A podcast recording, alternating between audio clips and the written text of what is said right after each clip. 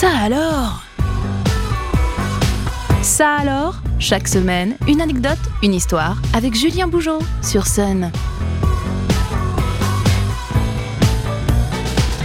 Salut à toutes, salut à tous. Je suis heureux de vous retrouver comme chaque lundi sur Sun pour ça alors. De l'inattendu, du surprenant et du loufoque seront comme d'habitude au programme des minutes à venir. Ça alors, saison 4, épisode 115, c'est parti. Si je vous parle de stream, sans doute une partie d'entre vous saura immédiatement de quoi je parle, tandis que d'autres fronceront sans doute les sourcils en ne voyant pas tout à fait où je veux en venir. En résumé, le stream et les streamers, ce sont des créateurs de vidéos en direct sur certaines plateformes sociales qui, à l'origine, diffusaient quasi exclusivement des parties de jeux vidéo auprès de leur communauté. Mais ça, c'était avant, comme vous allez le découvrir pas plus tard que maintenant. Quand on évoque le monde du streaming, il y a un événement qui commence à se faire connaître en France, le Z-Event. Il s'agit d'un événement caritatif français qui se déroule chaque année au mois de septembre, et cette année encore, il a battu des records dépassant les 10 millions d'euros récoltés. Et ne pensez pas qu'il s'agit simplement de quelques personnes isolées devant leur écran qui participent à cet événement, puisque le Z-Event 2022 a explosé son premier record des 21h28 le premier jour, tout en sachant que l'émission débute à 18h, en dépassant officiellement son premier million d'euros récoltés de l'édition. Un record impressionnant puisque le précédent record en la matière était arrivé à 23h07 lors de l'édition 2021. Et dans cette folle aventure qui s'est déroulée du 9 au 11 septembre dernier, les Nantais n'ont pas été en reste, puisqu'à l'occasion de la Pixel War organisée pour l'occasion, la communauté nantaise est parvenue à faire apparaître le blason du FC Nantes en toute fin de battle, permettant au logo du club d'apparaître dans la fresque de fin, vendue ensuite au profit des organisations liées à l'événement.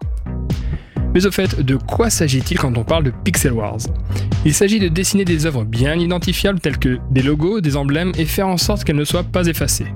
Une seule règle dans ce genre d'exercice, un pixel est personnel et son affichage ne dure que 5 minutes. Et il faut faire preuve de vigilance pour le protéger, voire le renouveler, car chacun tente de prendre possession des pixels des autres. Maintenant que vous êtes bien au fait de cet univers et que vous vous y sentez à l'aise, passons aux choses sérieuses avec quelques chiffres clés proprement exceptionnels. Il y a quelques jours de cela, les streamers français ont frappé très fort via l'organisation du GP Explorer, un grand prix automobile de Formule 4 qui s'est déroulé sur le circuit des 24 heures du Mans. Un événement d'envergure qui a réuni plus d'un million de viewers au maximum sur la chaîne de Squeezie. Pour vous donner un ordre d'idée, la performance réalisée par le GP Explorer de Squeezie sur Twitch a fait autant qu'un grand prix de Formule 1 diffusé sur Canal+. Cette performance a d'ailleurs fait bouger les lignes du top 20 mondial Twitch. À date, deux Frenchies y sont présents. Squeezie et son GP Explorer se classent 8ème avec un pic à 1 018 817 viewers simultanés. Et de son côté, Zerator est également dans le classement avec le Z-Event 2021 qui se classe 12ème avec un pic enregistré à 707 071 viewers simultanés. Et si l'on parle du top 20, il est sans doute bon de vous dévoiler le plus gros stream de l'histoire. Et vous savez quoi? Il date lui aussi de 2022 et est l'affaire d'un vidéaste espagnol dont le pseudo est Ibai Llanos Garlatera, sans doute bien connu des plus aficionados d'entre vous. Concrètement, samedi 25 juin 2022, vers 21h, Ibai streamait un événement de boxe suivi par près de 2 millions d'internautes sur Twitch.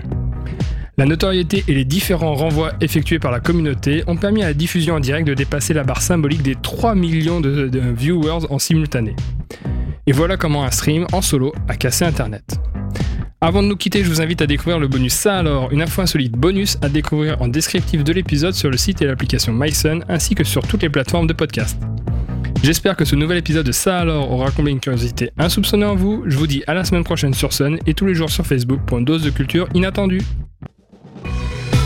Ça alors, disponible en replay sur myson et le